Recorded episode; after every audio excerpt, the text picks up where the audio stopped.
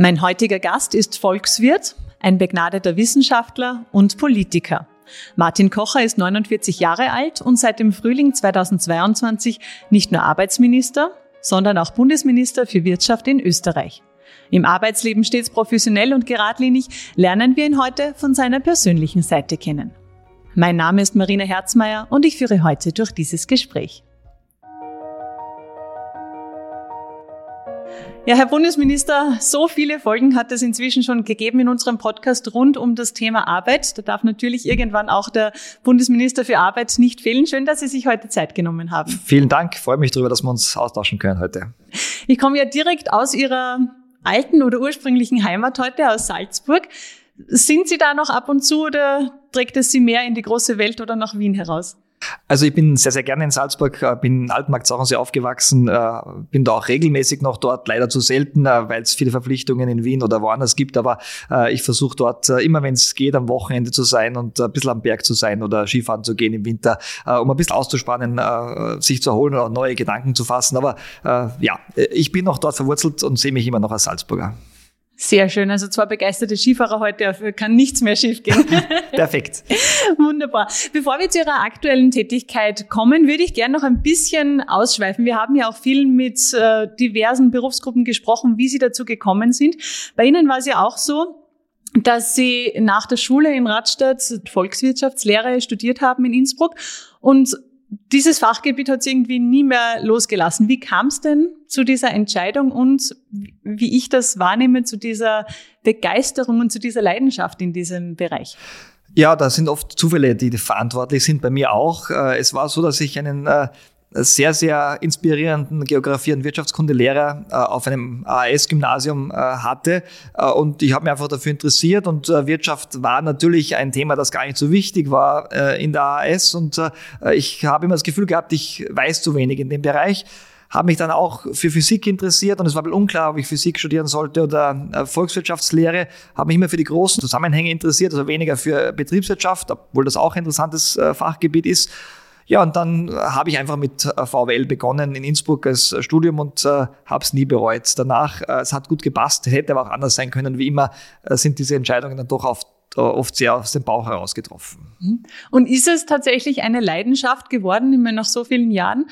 Oder wirklich einfach, wo man sagt, da ist man dann so drinnen, dass man gar nicht drüber nachdenkt, was man also, alles geschaffen hat. Es ist tatsächlich eine gewisse Leidenschaft, muss man ganz ehrlich sagen, weil ich es äh, als sehr inspirierendes Studium empfunden habe, weil es relativ breit ist. Die meisten wissen gar nicht, wie breit äh, VWL ist. Viele denken einfach an Wirtschaftsprognosen, an Makroökonomik. Äh, es ist aber viel breiter. Es geht um menschliches Entscheiden in allen äh, Lagen, in allen äh, verschiedenen Aspekten. Und man lernt sehr viel über Psychologie, wenn man äh, das macht. Man lernt sehr viel über natürlich die rechtlichen Hintergründe, äh, soziologische Hintergründe. Also es ist ein relativ breites Studium, das ja, mich dann äh, immer mehr fasziniert hat und dadurch hat sich auch äh, der Wunsch ergeben, da wissenschaftlich weiterzumachen, einfach um mehr zu lernen und mehr zu erfahren. Ja. Mhm. Also es klingt sehr, sehr spannend, verständlich, dass Sie da so lange geblieben sind.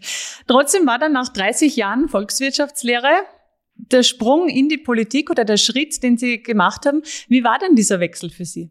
Ja, der kam sehr überraschend. Äh, ich sehe es auch nicht als äh, ein anderer Beruf. Man bleibt ja letztlich äh, auch in dem Bereich tätig, in dem man vorher tätig war oder geht irgendwann vielleicht wieder zurück. Aber Politik ist natürlich jetzt eine andere Aufgabe, eine Funktion, würde ich fast sagen. Und die kam sehr, sehr überraschend, weil ich ja davor eigentlich nicht politisch tätig war. Ich war ein bisschen in der Studierendenpolitik 30 Jahre davor tätig, aber sonst sonst eigentlich gar nicht. Äh, und äh, die Anfrage kam total überraschend und äh, wie es oft so ist bei diesen Dingen, muss man sich sehr rasch entscheiden. Und dann haben wir gedacht, okay, in einer Phase, wo ähm, die Arbeitslosigkeit sehr hoch ist, wo die Herausforderungen groß sind und wo ich natürlich schon sehr viel auch als Wirtschaftsforscher an Vorschlägen gemacht habe, kannst du eigentlich gar nicht Nein sagen, weil sonst heißt es danach, warum hat er sich nicht getraut, das auch in der Praxis zu zeigen, was es immer als gute Ratschläge von außen gibt.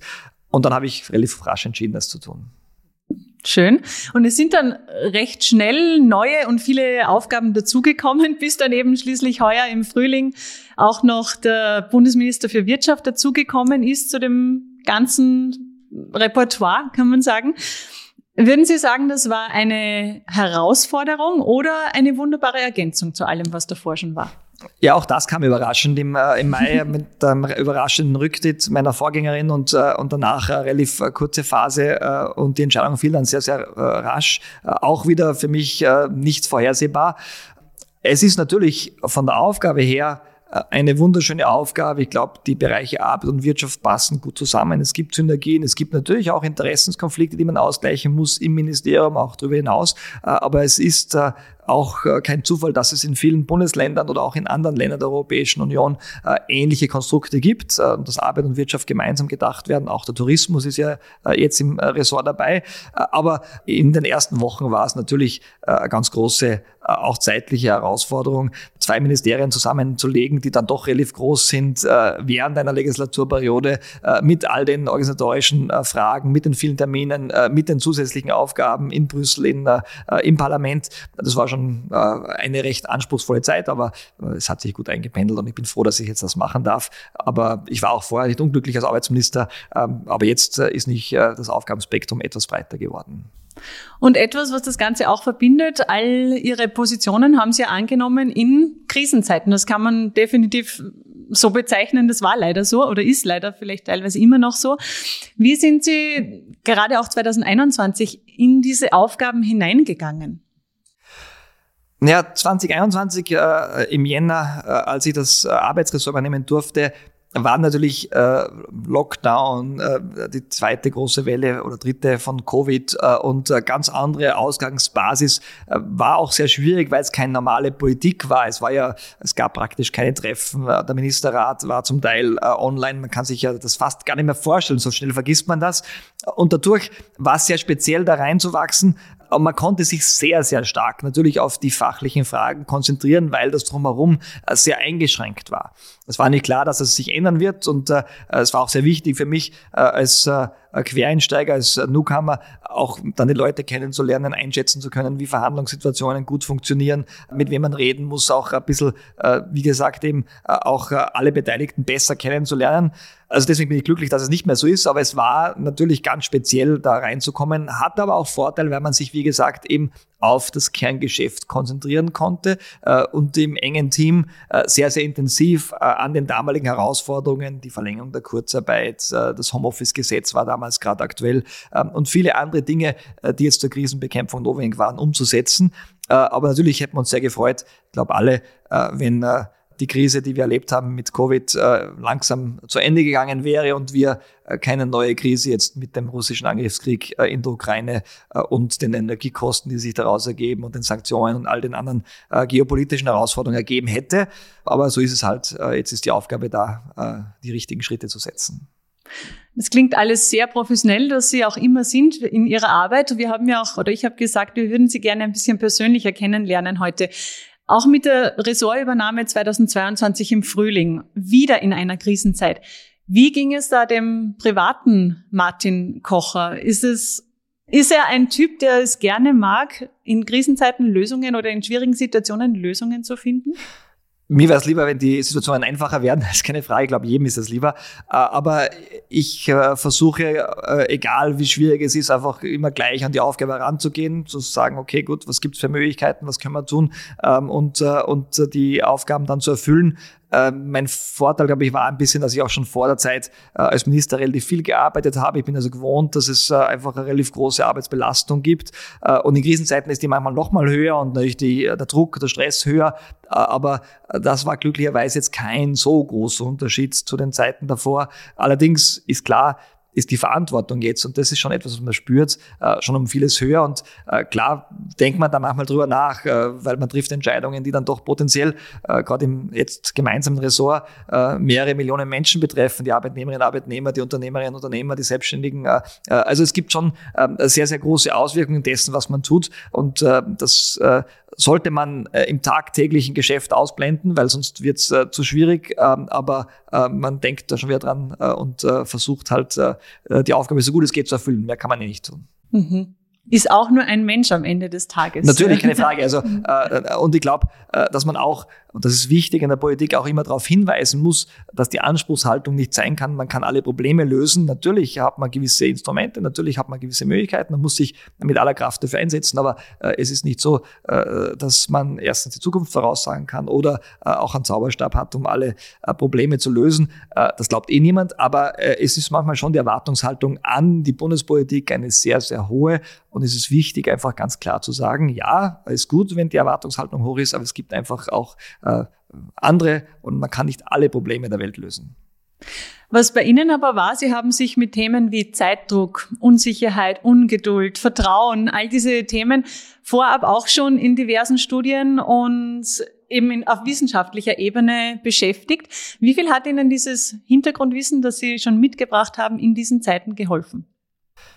Ich glaube relativ viel, ehrlich gesagt. Äh, äh, also ich habe gesagt, äh, die VWL ist ja das Verständnis über Entscheidungsfindung von Menschen in verschiedenen Kontexten und es hilft natürlich zu wissen, welche äh, Emotionen Menschen haben, wie sie auf verschiedene Entscheidungsumwelten reagieren, wie Vertrauen entsteht, wie Kooperation entsteht. Äh, all das ist hilfreich. Das ist natürlich immer nur äh, eine Brille auf die Welt und man darf das nicht verallgemeinern, man darf das nicht verabsolutieren, weil sonst hat man einen Hammer und sieht überall einen Nagel. Das darf es auch nicht sein, aber ich glaube, ähm, die Voraussetzungen für einen Volkswirt sind ganz gut, äh, weil man einfach ein breites Verständnis hat von gesellschaftlichen Prozessen. Kein Wunder, dass viele äh, Politikerinnen und Politiker wirtschaftlichen Hintergrund haben, juristischen Hintergrund haben oder äh, einen anderen gesellschaftspolitischen, äh, gesellschaftswissenschaftlichen wie Soziologie äh, Hintergrund haben, äh, weil man damit einfach ein bisschen bessere Voraussetzungen hat als zum Beispiel jemand, der naturwissenschaftlichen Hintergrund hat. Andererseits muss man ganz ehrlich sagen, ist es so, das Feld an Entscheidungen, die man treffen muss in einem Ressort, so breit ist, äh, dass man nie überall Experte sein kann. Man muss sich immer einlesen, äh, man muss sich immer auf Expertinnen und Experten von außen verlassen, auf die Expertinnen und Experten aus dem eigenen Ressort ähm, und natürlich auch viele andere, die äh, beitragen. Äh, also das Schlimmste, glaube ich, ist das Gefühl zu haben, dass man eh alles weiß. Das darf es nie geben und das habe ich auch nie gehabt, weil das würde dazu führen, dass man viel zu selbstbewusst an Entscheidungen herangeht, ohne auch viel, viele Menschen zu hören, die, die das viel besser einschätzen können als man selbst. Mhm.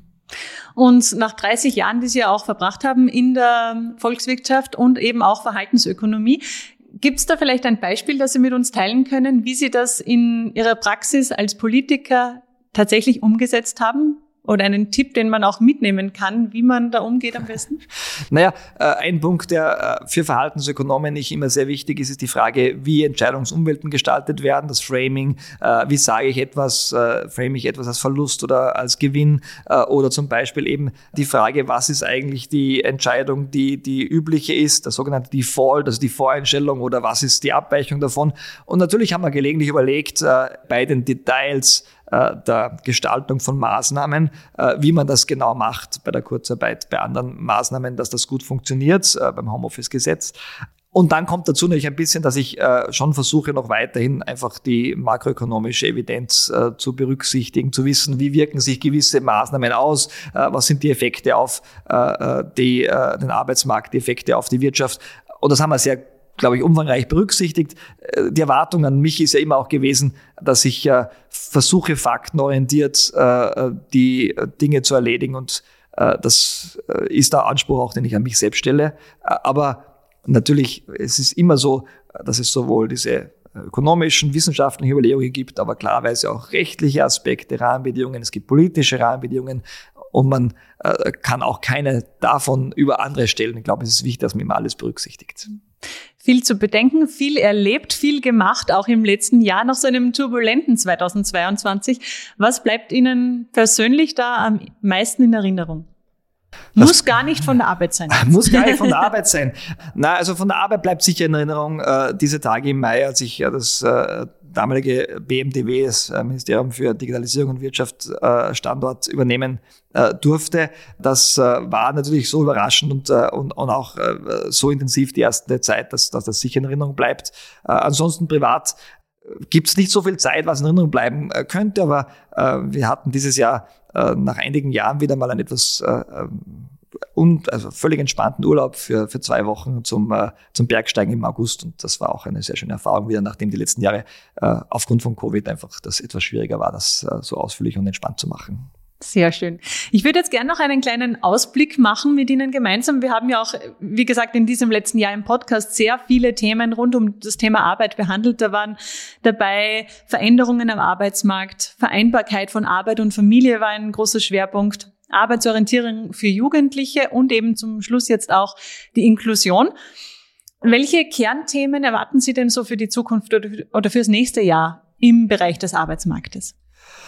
Also im Moment, glaube ich, sind wir sehr stark durch die aktuelle äh, Entwicklung äh, natürlich beeinflusst, gekennzeichnet. Äh, das ist eine Abschwächung der Konjunktur. Das heißt, es wird natürlich am Arbeitsmarkt auch wieder etwas schwieriger werden. Da bereiten wir uns gut drauf vor. Aber gleichzeitig auch das ist, glaube ich, das Hauptthema, das auch die nächsten Jahre die Arbeitsmarktpolitik beschäftigen wird. Haben wir einen großen Arbeitskräfte- und Fachkräftemangel vor allem.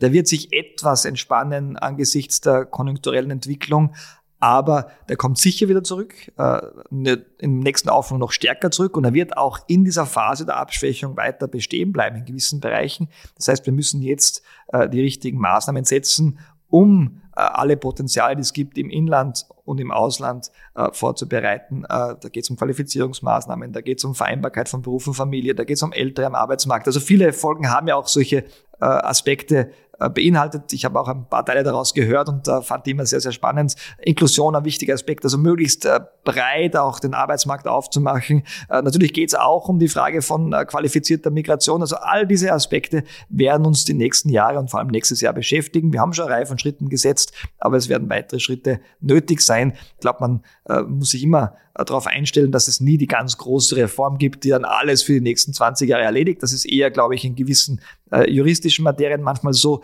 Ähm, der Arbeitsmarkt, die Wirtschaft, äh, da verändert sich die Welt so rasch, äh, dass man immer Anpassungsbedarf hat. Und nächstes Jahr wird sicher äh, der Bereich Fachkräfte und Arbeitskräfte sein. Qualifizierung, das sind so die Hauptbereiche. Natürlich auch die Lehre. Das Schöne am neuen Ressort ist ja auch, früher waren die beiden Ressorts zuständig, die das, das Arbeitsressort stärker für die überbetriebliche Lehre, das Wirtschaftsressort stärker für die betriebliche Lehre. Jetzt ist das in einem Ressort. Das macht es nicht auch einfacher, hier eine konsistente Politik zu machen. Mhm. Stück für Stück werden wir da alle unseren Beitrag hoffentlich, hoffentlich leisten können.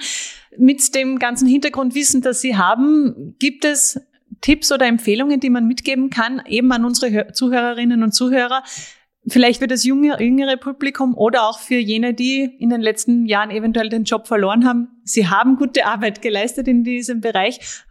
Aber vielleicht trotzdem etwas, was man ihnen da mitgeben kann? Also für die Jüngeren, glaube ich, äh, hat sich schon äh, auch jetzt seit äh, letztem Jahr substanziell etwas verändert. Wir haben jetzt einen Arbeitsmarkt, wo eigentlich die Arbeitnehmerinnen und Arbeitnehmer eine stärkere Stellung haben als die Arbeitgeberinnen und Arbeitgeber, weil es einfach Knappheiten gibt. Wenn man gut qualifiziert ist, kann man sich heute aussuchen. Man kann sich aussuchen, wo man arbeitet, was man arbeitet. Man kann sich auch aussuchen, wie man teilweise arbeitet. Also es gibt da relativ gute Wahlmöglichkeit für, äh, für äh, die jungen Menschen. Äh, für Ältere ist es immer noch etwas schwieriger am Arbeitsmarkt, das ist richtig. Aber auch da hat sich einiges geändert. Da, glaube ich, ist der wichtigste Punkt, dass man nicht zu früh aufhört, sich weiterzuentwickeln, weiter zu bilden, Qualifizierungsmaßnahmen, Qualifizierungsschritte setzt, um eben auch bis zum Pensionsantrittsalter am Arbeitsmarkt erfolgreich sein zu können. Da merkt man schon, äh, da hat sich die Geschwindigkeit auch etwas verändert. Äh, gilt natürlich auch für die Jüngeren, aber die gehen meistens in vielen Fällen, außer in den Fällen, wo wir unterstützen müssen, mit einer soliden Qualifikation in den Arbeitsmarkt rein. Aber bei den Älteren sehen wir schon, dass diejenigen, die eben in den letzten Jahren vielleicht nicht so viel getan haben in dem Bereich, dann mehr Schwierigkeiten haben. Also äh, gerade bei den Eltern ist es so, ähm, ja, 50 Prozent, äh, die äh, arbeitslos sind, äh, haben maximal Pflichtschulabschluss, nicht ganz 50 Prozent sind es. Also äh, das spielt eine große Rolle. Äh, und natürlich, wichtiger Punkt, Gesundheitsvorsorge insgesamt, gesundheitliche Aspekte spielen am Arbeitsmarkt auch eine große Rolle. Gab ich glaube auch einige äh, Folgen zu diesem Thema im Endeffekt. Ja. Richtig. Abschließende Frage. Hat Martin Kocher Neujahresvorsätze? das ist eine gute Frage. Äh, Habe ich irgendwann aufgehört, äh, ähm, äh, mir Vorsätze zu machen, weil ich sie dann nie eingehalten habe. Ehrlich gesagt bin ich da gar nicht gut drin. Vorsätze Wir haben gehört, einzuhalten. Sie stehen mehr auf Überraschungen. Ja, genau. Ja, genau.